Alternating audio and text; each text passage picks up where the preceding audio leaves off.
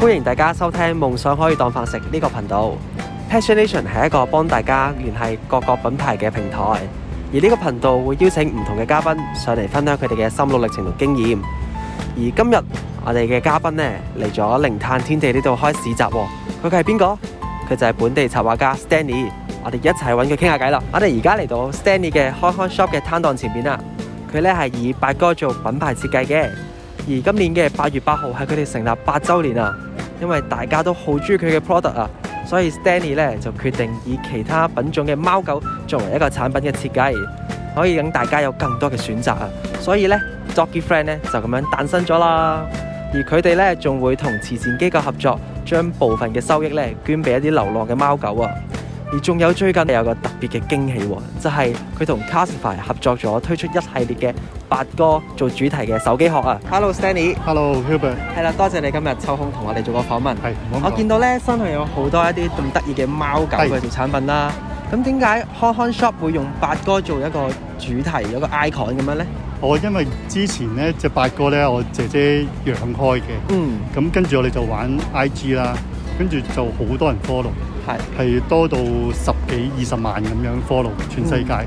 咁跟住我哋就覺得，哇咁多人中意佢，不如出啲產品睇下有冇人買佢啲嘢，可以日常生活用佢啦。係，咁跟住我哋就誒、呃第一個 product 試就出咗一個環保袋咯。嗯，八哥嘅環保袋。係啦，八哥圖案嘅環保袋嗯，跟住就抌上網賣啦。嗯哇！點知好受歡迎喎，唔單止香港，係全世界都好受歡迎。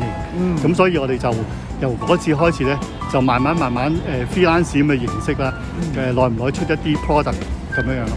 而家咧出咗大概有幾多個係關於八哥嘅產品？好多我哋而家啱啱今年係誒、呃第八年咯，嗯，咁就誒、呃我諗出咗過百個以上嘅 product。我見到都有手機殼啦，係有被套啦，有有冇口罩咁樣㗎？而家有有有，有口罩係我哋今年最重最點重點嘅嘅產品，係我見到除咗口罩之外咧，佢都有一個香薰嘅一個誒，係、俾口罩用嘅香香薰薰磁磁石石扣。係啦。咁因為誒誒、呃都好多人覺得戴口罩好焗啊嘛，嗯，咁就可以滴啲精油落去，咁就令自己成日聞到啲香味咁咯，唔使聞自己個口氣味咁樣。係。咁都好受歡迎，都出咗都越出越多款我啊！見有金色嘅係咪？係有啊唔，同有顏色玫瑰金嘅嘅、玫瑰金。同埋係啦，嗯，你都因為成立咗 Doggy Friends 啦，係因為大家都好中意你嘅品牌，所以你就設計除咗狗之外，你都都貓貓嘅產品係係咪啦？。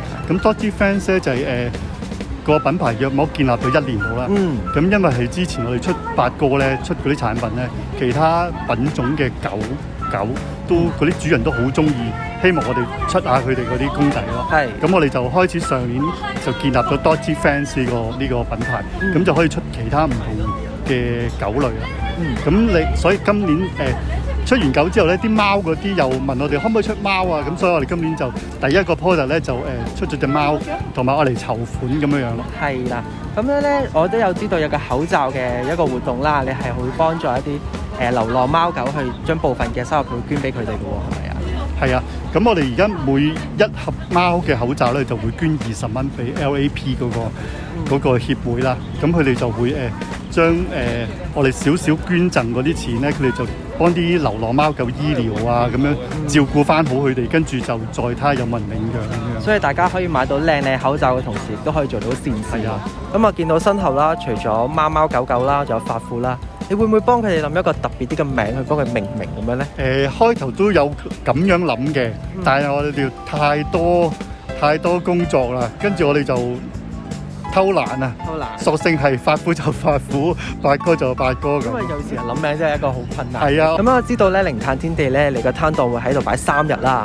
咁喺三日入邊咧，係咪就咁好簡單擺喺度咧？定係還是其實都有好多功夫要做㗎？誒好、多功夫㗎，之前我哋都要做好多事前嘅準備啦，嗯因為我哋每次可能都誒諗住有啲新嘅產品，等啲誒買開我哋產品、中意我哋嘅 fans 咧，咁啊嚟到可以買到啲新嘅 product 咯。嗯咁所以誒、呃我哋之前嗰幾個禮拜已經要準備定嘅，所以琴晚就一路喺公司要 packing 啊 packing，整好啲新嘅產品，咁等佢哋今日就要嚟到買咯。所以今日係咪每一個攤檔或者每一個市集，誒、誒舉行嘅時候，你都會有一啲新嘅 product 會推出俾大家，定還是係誒、呃會有一個新嘅宣傳嘅方式咁樣嘅？會㗎會㗎，兩樣都會嘅兩樣，都會兩樣都會咁做，係啦。咁除咗喺零碳天地可以見到你之外啦，咁其他嘅地方會唔會都會可以喺邊啲市集會見到你咁樣呢？我哦會嘅，但係我哋就唔定時唔定期咁樣去去去出嚟做市集咯。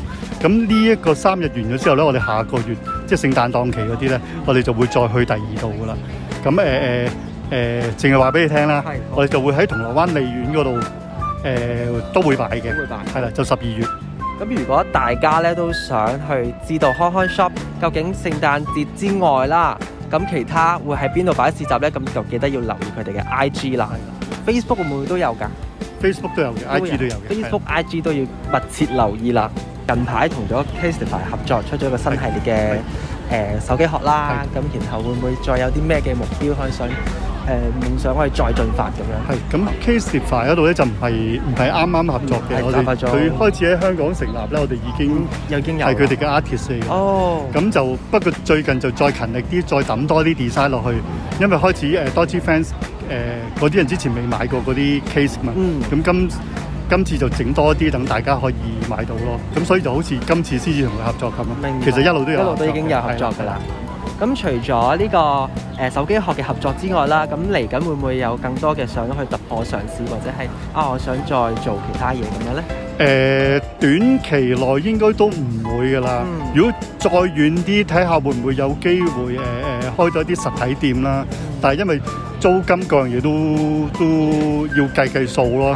因為誒係咯，租金、人工嗰啲要計數咯。嗯，最好就係希望可以有個實體店啦，但係短期內可能都係希望大家認識多啲自己嘅品牌，係咪？係啦，冇錯啦。咁嚟緊，你會唔會出啲新嘅 product 或者新嘅貓貓狗狗，或者係出鸚鵡之類咁樣㗎？鸚鵡都真係有諗過，真係有諗過真係有諗過出啲雀仔啊、鸚鵡嗰啲喎。因為誒、其實都好多人經過，有啲未接觸過我哋品牌嗰啲人咧，都有問過呢啲嘢。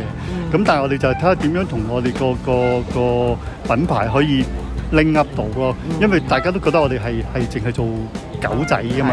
咁所以我哋就多啲 friends friends，其實就係狗嘅朋友。其實之前諗咧就係諗住可以乜都出得嘅，係。咁所以就慢慢慢慢逐步嚟咯。除咗係俾我哋誒呃嗰啲地氈啦、口罩啦，會唔會都係俾啲產品係俾貓貓狗狗，可能衫係俾佢哋着？即係俾動物着。誒、係啦，短期內都唔會啦， 因為我哋主力咧，主力其實都係出俾誒誒我哋大家大家用嘅生活用品咁咯。因為嗰個就可能有第二啲品牌都有做啦，咁我哋就應該唔會做噶啦嗰啲，係啦。好明白。咁今日嘅時間都差唔多啦，咁好多謝 Stanley 喂同我哋唔好做一講個訪問啦。多謝你哋咁遠嚟到，如果大家咧都想支持我哋本地插畫家咧，咁記得要 follow 我哋康康 shop 同埋 Doggy Fanny 嘅 IG 同 Facebook 啦。咁我哋今日嘅節目都差唔多啦。假如你哋咧都中意 Passion Nation 嘅話咧，咁記得去 App Store 同 Google Store 嗰度 download 我哋 Passion Nation 嘅 app 啦。咁入邊有好多唔同精彩嘅活動，仲有 cons 可以換優惠㗎。喂仲有最後記得支持本地嘅插畫家。支持埋其他人啊！咁今日我哋就到此為止啦。好啊同大家講拜拜啦，拜拜，拜拜拜拜。